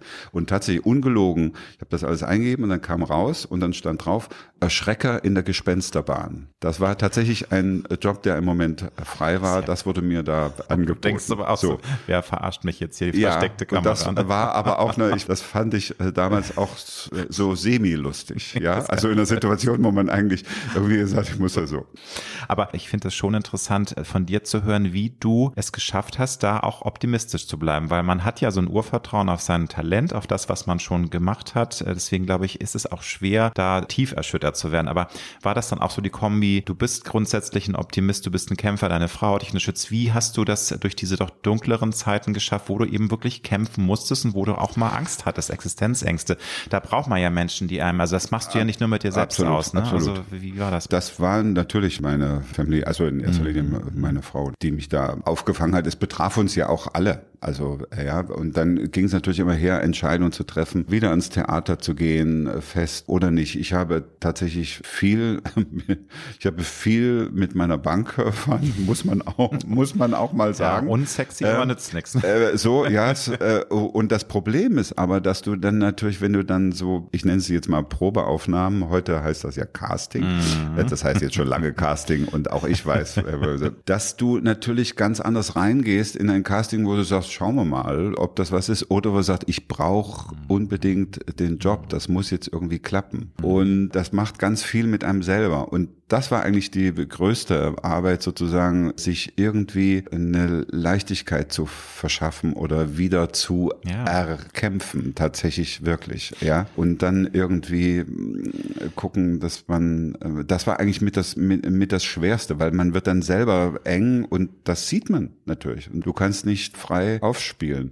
Und dann gab es aber irgendwann irgend so eine so eine Situation, wo dann einfach eine Figur, ein, ich kann jetzt gar nicht mehr sagen, welche Produktion das dann war, weil das war, äh, und das ist bei mir in meinem Leben sowieso so, es ist nie so, ah, die Tür auf äh, und da, da, da bin ich und jetzt, äh, sondern alles sind Prozesse. Mhm. Und auch das ging sozusagen, dann kam mal eine Produktion, um die ich dann auch gekämpft habe, weil ich es gerne spielen wollte. Das sieht man natürlich dann auch, das überträgt sich dann auch, ja, und dann sehen, ah, da ist irgendwie, so Feuer, da, da, ne? da ja, da ist einer, brennt einer für die Sache, dann klappt das auch und dann geht das ja so ich sag mal wieder, Sachse sagt so Dippel-Tappel-Tour. Ja? ja? Und das ist äh, nach wie vor so. Da passieren, die Dinge passieren eher selten so mit Effekt und Knall, sondern ähm, und teilweise kommen sie, glaube ich, auch verschoben, weil also natürlich machen wir keine, jetzt der Beruf ist, unterscheidet sich schon sehr, wobei wir an der kreativen Welt beide äh, tätig sind. Ich bin ja auch Freelancer, Freiberufler und häufig ist es so, dass da manchmal äh, sehr viele Dinge auf einmal kommen. Also du hast eine Durststrecke. Ja wirst dann aber auch immer krampfiger und machst und tust, merkst dann aber, ähm, dass diese Aktivitäten dann für irgendwas auch gut sind, dass manchmal dann die Ernte dieser doch Arbeit, die du investierst und du machst ja wahnsinnig viel, kommt später. Ich bin bei dir natürlich, wenn du verkrampft bist und dich zu sehr in was reinbeißt und irgendwie he tries too hard, sagt man ja, im Englischen. Ja. Das ist auch wieder kontraproduktiv. Ja, aber absolut. trotzdem merke ich jetzt manchmal, dass Dinge dann zwei Jahre später kommen, wo ich vor zwei Jahren frustriert war, oh, keiner bucht mich und warum geht das nicht weiter? Und auf einmal fügt sich das dann auch. Nicht immer, ne? Es gibt Klar. nicht immer ein Happy End. Ja, ja, ja, nicht immer. Leider. Und es ist so eine Frage, wie man da so mhm. draus hervorgeht. Ne? Ob man sozusagen, man da, da, das gibt's ja in den Biografien, dann ist auch ein Absturz möglich. Ja, die Frage, Total. wo holt man sich dann ja. Hilfe? Und das habe ich auch immer parallel erlebt. Ja, also mit Kollegen, mhm. Kolleginnen, die, wo das äh, nicht funktioniert. Und auch das hat wieder ganz viel mit, mit äh, Glück, weil dann passt mal was zusammen, mhm. dann interessieren sich noch andere für dich, dann passt das gerade irgendwie auch irgendwie in die Zeit. Ja, mhm. das so, kann man gar nicht planen. Äh, das kann man nicht, das kann man nicht planen. Das Einzige, was man, glaube ich, wo, wo, wo man ein bisschen mehr von sich aus reinbringen kann oder ist tatsächlich das Theater, weil das ist nicht ganz so einem Trend unterworfen oder so. Ich sag mal, wenn einer auf die Bühne äh, tritt, also egal ob der einen Namen hat oder äh, nicht, die Leute merken irgendwie nach ein paar Minuten, das interessiert oder das interessiert nicht. Und ja, das ja. hat sowas, äh, sowas Ursprüngliches und sowas Direktes, wo er sagte, das ja, möglicherweise hat man dafür auch eine äh, Begabung, aber da ist man nicht von so ganz vielen anderen Faktoren abhängig. Mhm. Natürlich musst du die Möglichkeit bekommen, du musst entweder besetzt werden oder du musst dann, aber ich könnte auch, sage ich mal, immer in aller Not irgendwo ein Podest hinstellen. Ähm, ja, du und, und äh, äh, so, also äh, so im, im, im übertragenen klar, Sinne klar. oder sowas. Aber ja. du hast ja gesagt, natürlich gibt's auch Menschen, es ist ja in der kreativen Welt, ist man ja durchlässiger, man ist sensibel. Also und es gibt Menschen, die natürlich dann auch die Ablehnung nicht so gut ähm, absolut, verarbeiten absolut. können. Dann wirklich, also man muss schon dann auch in gewissem Sinne ja. ein dickes Fell entwickeln, weil sonst kann man daran zerbrechen. Ja, man, und dann muss man aber sagen, also Spieler, besonders auch Spieler und Spielerinnen, die ich mag und gerne sehe, die haben genau das nicht, weil das ist ihr, ich sag mal, das ist auch unser Beruf, eine Durchlässigkeit zu also haben und das geht eben auch in beide Richtungen, ja. ja? Also man kann einen sensiblen Spieler natürlich ganz schnell verletzen. Apropos Durchlässigkeit, würdest du sagen, dass du auch zuweilen sehr gut auch ein Melancholiker sein kannst, dass du dich auch mal in sentimentalen Stimmungen verlieren kannst, äh, auch gerne mal zurückblickst, was ja auch was sehr Wohliges sein kann. Also ich finde Melancholie Absolut. ist ja was wunderschönes. Absolut. Ja, da kann man also sich ist, sehr wohl ja, fühlen. Also ist, äh, ist ja, das ist so. Das geht so ein bisschen einher mit der äh, Vorliebe zu Retro und ähm, Schallplatten, und, Schallplatten und die Möbel in meinem Zimmer, in meinem äh, sind zum Teil äh, aus den so 60er Jahren so dänisches Design, die ich mir zusammengesucht habe und so was. Irgendwas, keine Ahnung, ist da so. Doch, das kann ich sehr gut und das tut auch gut. Also das tut auch gut, sich mal ein bisschen sentimental und melancholisch zu sein. Also ich bin auch ein großer Freund von Leonard Cohen und, und tatsächlich hat auch für mich das ein oder andere Gefühl, wie zum Beispiel Liebe, hat für mich ganz viel mit Melancholie zu tun. Mhm. Ich weiß auch nicht. Also wenn man einfach irgendwo zusammen sitzt und auf die auf den Sonnenuntergang mhm. guckt und das irgendwie möglich ist oder einfach nur zusammensitzt und nicht redet, sondern einfach nur still. Und, und das genießt und, und das denk, ist toll. Nicht, nicht ein verlegenes das ist toll, Schweigen, absolut. Ne, ja. Sagt, oh Nein, kein verlegenes Schweigen, sondern das ja. äh, man geht. kann genießen, äh, schweigen, so, genießen. Das, und, mhm. Aber bist du auch ein Mensch, der sich auch gerne mal alte Fotoalben anschaut, weil das polarisiert ja. Es gibt ja Menschen, die sagen, das ist mir zu sentimental, ich will lieber im Jetzt leben und in die Zukunft schauen. Vergangenheit ist Vergangenheit. Ich frage, weil ich sehr sentimental bin. Also ich liebe es auch regelmäßig mal Alben von vor 20 Jahren anzugucken. Und das ist natürlich eine Typfrage. Aber äh, also hast du noch ein anderes Beispiel außer Doch. Leonard Cohen und das äh, so alte Möbel, wo sich diese Melancholie und auch Sentimentalität äußert? Also wie ähm, naja, also oder ich habe einen Haufen, einen Haufen Beispiele dafür. ja, also zum einen hat existieren ja halt glücklicherweise die Filme noch von ja. meinem Vater. Das ist ja. natürlich so. Äh, dann hat man, der hat auch seine, hat auch äh, zum Beispiel Dias gemacht, was natürlich zum Teil auch eine tolle Qualität ist und die so eine Farben. Dann haben wir äh, Kinder, dann werden die so ein bisschen größer. Dann hat man plötzlich, ach guck mal, das sieht ja aus wie. Und da gibt's auch irgendwie so ein Bild, da stehe ich auch so da im Schnee, keine Ahnung. Und so, da hat man den äh, klar, Spaß dann klar. dran. Dann haben meine Kinder also Spaß dran, Bilder von uns zu sehen aus den, Lotte sagt dann immer, du, das, du siehst da aus hier wie ein Hipster, das ist ja total äh, äh so wieder. und solche Sachen. So und das gucken dann zum Teil auch meine Kinder mit. Also das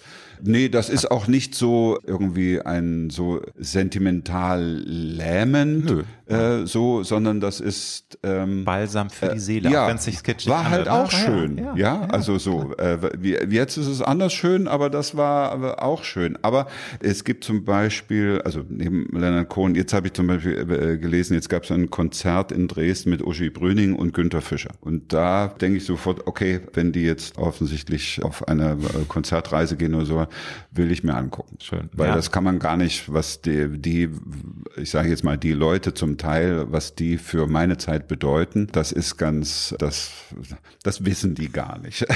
so was. So. Das geht mir übrigens, um das trotzdem nochmal zu ja, sagen, ja. ich bin ein Riesenfreund von ABBA, muss man echt sagen. Und ich bin vor allem auch ein Riesenfreund von den, äh, von den Musikern. Ja, also was jetzt Benny und Björn da äh, betrifft, was sie so gemacht haben. Weil ich finde das zum Teil wirklich musikalisch total spannend, ja. ja. Also neben dem ähm, äh, Hippen und dem Outfit und so weiter und den Filmchen, die es da gab und sowas, ich finde es wirklich musikalisch interessant. Ich finde vor allem auch interessant, was die zum Teil für einen Weg äh, zurückgelegt haben. Also Benny hat dann äh, eine Klavier-CD eingespielt, äh, zum Beispiel. Ja, sowas höre ich mir an. Und wenn die jetzt eine äh, neue, äh, nun endlich eine Platte haben, dann höre ich diese Aufnahme und höre gealterte Stimmen. Ja. Und ich finde das ganz großartig. Was ich weniger großartig finde, ist diese Avatar äh, eine, ne? die, äh, eine äh, Hologramm-Geschichte. Ja, geplant wird. Ne? da sage ich mal, mhm. da habe ich so ein bisschen Interesse dran, weil ich so ein bisschen Science-Fiction, Elektronik, äh, Musik, Jean-Michel Jarre mhm. und äh, Kraftwerk, wie sie alle heißen, und das so ein bisschen Film, also so ein bisschen eine elektronische Spielerei oder sowas auch ganz gerne mag und äh, das mir vielleicht angucken, wie das will. Aber eigentlich finde ich es schade. Mhm. Eigentlich würde mich viel mehr interessieren, die mit ihrem Leben sozusagen sich äh, hinzustellen und denen zuzugucken, wie sie das schade, äh, äh, so, weil die die Musik, die jetzt schon existiert von der äh, Platte, äh, äh, sag ich mal, wahrscheinlich werde ich mir davon eine Platte kaufen, die jetzt rauskommt, die finde ich ganz schön. Ja, es ist schön. So, es ist natürlich ist nichts. Äh, es ist so, wie man sich aber äh, wünscht. Das es ist, ist halt aber. Es ist aber, ja, wie es vor so, 40 aber das Jahren hätte ich so können. genau. Aber und ich ähm, bin nämlich bei dir. Ich finde, äh, bei ABBA war ja auch immer die große Kunst, dass selbst Abtempo-Nummern hatten eine Melancholie. Das war ja das Richtig. große Talent von Absolut. Benny und Björn, dass Richtig. sie immer so eine gewisse Melancholie. Und wie gesagt, wir sie haben, aber wohl auch ihre beste Musik geschrieben als diese Trennung. Da äh, muss man äh, auch sagen. Aber ich merke schon, ein richtiger Fan hier, der Götz. Finde ich super. Also ich bin ja sowieso immer schon ABBA-Fan gewesen. Insofern passt das schon perfekt. Glaubst du, manchmal auch an Vorhersehung und Schicksal? Also Momente, wo du sagst, das kann jetzt kein Zufall sein oder bist du da zu pragmatisch und zu kopflastig, um zu sagen, nee, das ähm, passt jetzt nicht, um zu sagen, das Universum wollte es so, wie es jetzt gekommen ist. Ja, also Vorhersehung glaube ich irgendwie weniger, dass ich wünsche mir manchmal, dass das Ganze irgendwie noch einen höheren Zweck hat. Oder äh, Vorhersehung ist, glaube ich, das falsche Wort. Vorherbestimmung. Das ist das. So ist es richtig. Vorhersehung hört sich an, als ob man ein Medium ist und sagt, ich, Frau Anuschka mit der Kristallkugel. Ich meine, ja. diese Vorhersehung, dass irgendwas im Leben schon vorbestimmt ist. Das meine ich damit. Ja, ich glaube, ich glaube da nicht dran, weil es nützt mir ja nichts. so, es nützt mir ja nichts, weil ich muss ja trotzdem mir mein, meine Gedanken machen und mein Leben irgendwie einrichten. Mhm.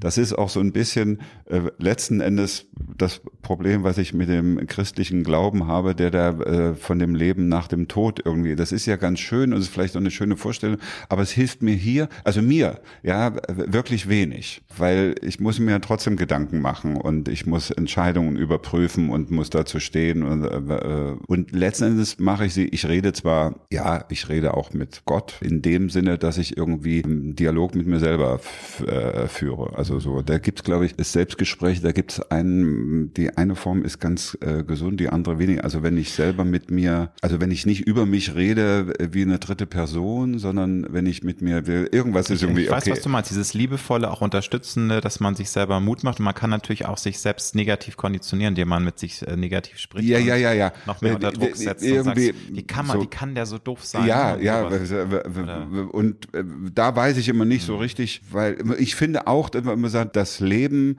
dass der Körper, Geist, also insbesondere, wo ich nun erfahren habe, wie das ist, wenn ein Körper verlassen wird, mhm. ja, da habe ich schon irgendwie immer so einen Eindruck, irgendwie ist da noch, also was ist die Seele? Sind das nur wirklich nur irgendwelche Energie, äh, Dingse oder ist da noch was mehr? Mhm. Und ja, da habe ich irgendwie das Gefühl, da ist noch irgendwie äh, was mehr. Aber es ist nichts, was ich benennen könnte und nichts, wo ich meinen meinen Willen irgendwie abgeben würde. Klar, es gibt so diese Situationen, wenn man sagt, hm, siehst du, deshalb war das vor paar Jahren so und so, damit ich jetzt hier an dem Punkt bin.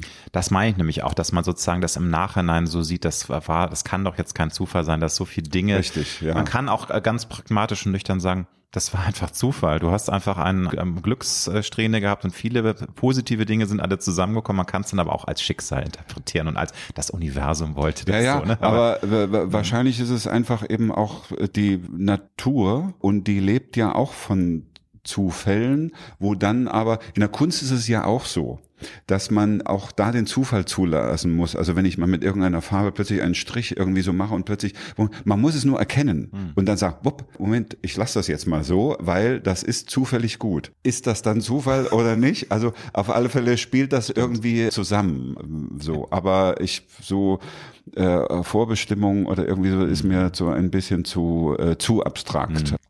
Ja.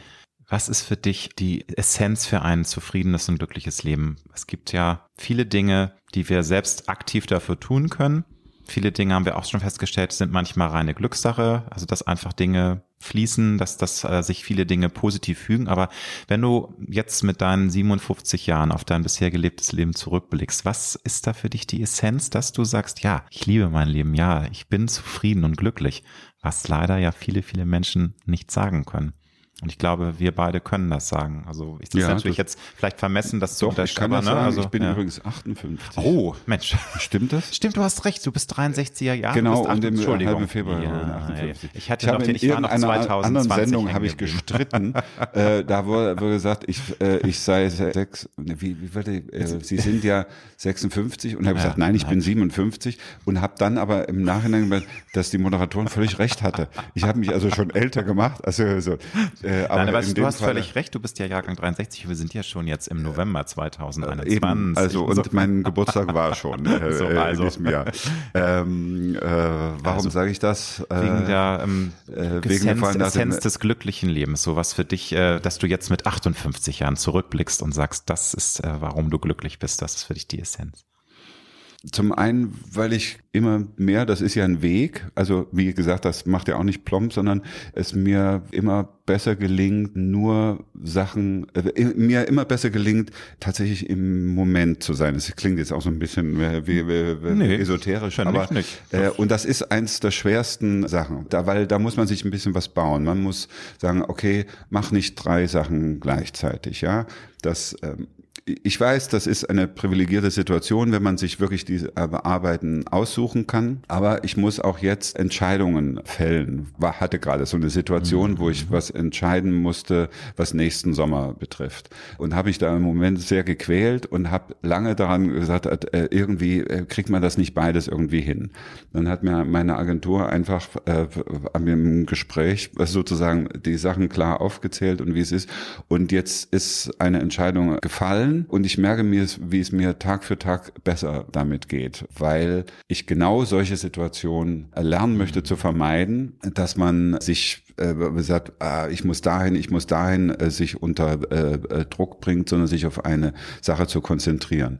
Das tut mir gut. Das ist aber nicht nur beruflich, sondern auch privat, wenn man das jetzt, das ist ja schwer zu trennen in unserem nee. Beruf, aber auch privat so, dass man jetzt, wenn man sagt, ja, nee, ich muss jetzt nicht schon, weil morgen ist das und, und wo fahren wir jetzt hin? Ich habe mir im, im Laufe des Lebens zusammen mit meiner Frau so ein paar Orte geschaffen, wo man sagt, so, und da begeben wir uns hin diesen Ort zu haben, ja, das ist auch ein Privileg. Sich dessen bewusst zu sein, ist auch sehr heilsam. Aber es gibt ihn und sagt, da und da kann man einfach so ein bisschen sich fallen lassen. Da klingelt jetzt nicht dauernd das Telefon, da ist jetzt nicht noch diese Ablenkung irgendwie möglich. Da sind wir ein bisschen draußen.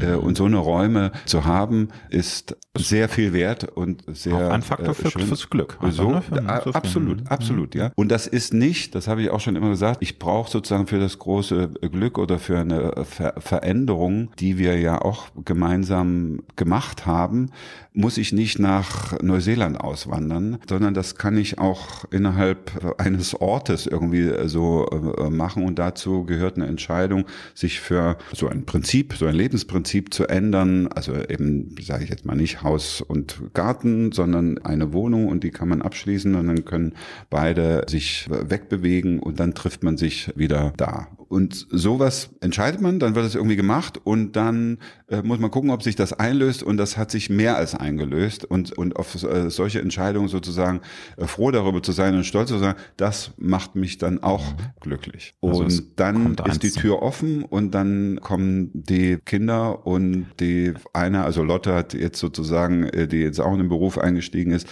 ist jetzt in Frankfurt am Schauspiel Frankfurt und äh, da sind auch so Entscheidungen gefallen und gesagt, macht mich auch glücklich. Und das heißt, es ist, das sind mehrere kleine, aber so Bausteine, die dann so dazukommen und es gelingt mir immer häufiger, dann über Sachen leichter drüber wegzukommen, wo es dann mal schwierig wird, weil man sagt, Moment, ist doch alles gerade ganz, ist doch alles ganz toll. Und dann wird das, was ich jetzt mache, wovor ich jetzt gerade ein bisschen Angst habe, wird auch gut gehen, weil was soll's? Wenn nicht, ja ist nicht schlimm. so. Schön, äh, ja. ja. Ist doch toll, dass äh, man sozusagen äh, mit, mit dem 80 Prozent äh, Zufriedenheitsgefühl dann eben auch über 20 Prozent äh, hinwegsehen kann, die gerade nicht so gut im ja, Leben das laufen. Macht, ne? Ja, genau. das macht es so eine, Weil man sich sonst davon manchmal auch zu sehr ähm, übermannen lässt, dass eben Dinge, ja, die, ne, also, ja, man lässt sich runter. Äh, Gerade als junger Mensch ziehen. ist man ja sehr empfindlich dann und ist dann ganz schnell, oh, das, ja, das ist wahrscheinlich ja auch, äh, auch irgendwie in Ordnung, ja, äh, ja. sowas, aber es ist noch gar nicht so lange her, so sagen wir vor 10, 15 Jahren und sowas, äh, wo, wo es Situationen gab, wo ich dann äh, mit meiner Mutter auch so Diskussionen, äh, die dann immer mal sagt, äh, du hast zu viel Stress und was, aber ich habe keinen Stress, äh, äh, ja, äh, und dann ich dann aber weitergegangen gesagt, äh, gesagt, okay, doch, ich habe Stress, aber ich muss irgendwie, der gehört auch zu dem Beruf dazu, da muss ich eher lernen, irgendwie mit dem Stress umzugehen, weil wenn er mich lähmt, dann kann ich meinen Beruf nicht mehr ausüben und dann wird das Stress hoch drei, äh, ja. So. Stress braucht sowieso kein Mensch. nee, aber ja, Stress ist ja auch eine Art von, von Druck letzten ja. Endes und da muss man immer gucken, ist der, ist das, äh, äh, schaffe ich es den Druck auszuhalten, mhm. ist der, weil der entsteht natürlich hier und da. Jeder Tritt vor eine Kamera oder jeder Tritt auf eine Bühne ist für mich ein Vorgang, also man kann, Lampenfieber ist auch eine Form des Stresses, ja. Aber wenn ich das nicht mehr hätte, da würde ich mir Sorgen machen, weil das ist ein Vorgang, der geschafft werden muss. Also ich gehöre nicht zu den Spielern, die sagen, ich bin so frei und locker wie hier oder ich, ich mache das, da, oder ich mache das hier oder ich mache das hinter der Bühne, ich mache das auf der Bühne äh, oder ich mache ja. einfach nur, kümmere nur um mich selbst und lasse hier alles irgendwie raus oder so. Nein, das ist mm, das ist eine Arbeit, das ist eine schöne Arbeit. Ja, absolut. Äh, aber ja. es ist ein Prozess, der bewältigt werden muss. Finale Frage, lieber Götz. Und da muss ich vorweg sagen, natürlich, das Leben ist sehr komplex, um es auf einen Satz runterzureißen. Trotzdem, hast du ein Lebenskredo das du nennen kannst, du sagst, ja, das ist schon irgendwie ein, ein cooler Spruch, der auch so ein bisschen meine Sicht auf die Welt äh, darstellt. Fällt dir da spontan was ja, ein? Äh, ich bin ein, großer Beckett-Freund. Äh, mhm. Ich habe selber das Vergnügen gehabt, Endspiel spielen zu dürfen. Und da gibt es ein paar Sachen, die da drin, aber eins davon ist nur nichts zwingen, nur nichts zwingen, sonst geht's gar nicht. Nicht einen schönen Abschluss, lieber Götz. Ja. Ich danke dir herzlich, wünsche dir ganz viel Erfolg für die Zukunft. Jetzt erstmal tolle Quoten für Wolfsland für die beiden neuen Folgen, auf das noch viele weitere Folgen mögen. Ja, Und, ne, das, ja, das finde ich schön. Aber ich glaube, wir müssen uns, freuen, wir müssen uns da keine Sorgen machen. Also herzlichen Dank für deine Zeit, hat mir viel Spaß gemacht. Danke. Ich bedanke mich.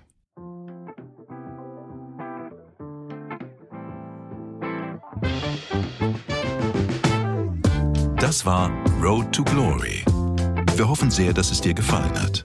Wenn du auch zukünftig keine Folge verpassen möchtest, dann abonniere jetzt diesen Podcast. Wir freuen uns, wenn du ihn weiterempfiehlst und auf Apple Podcast bewertest.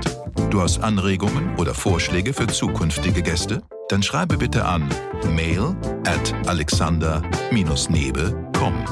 Bis nächste Woche.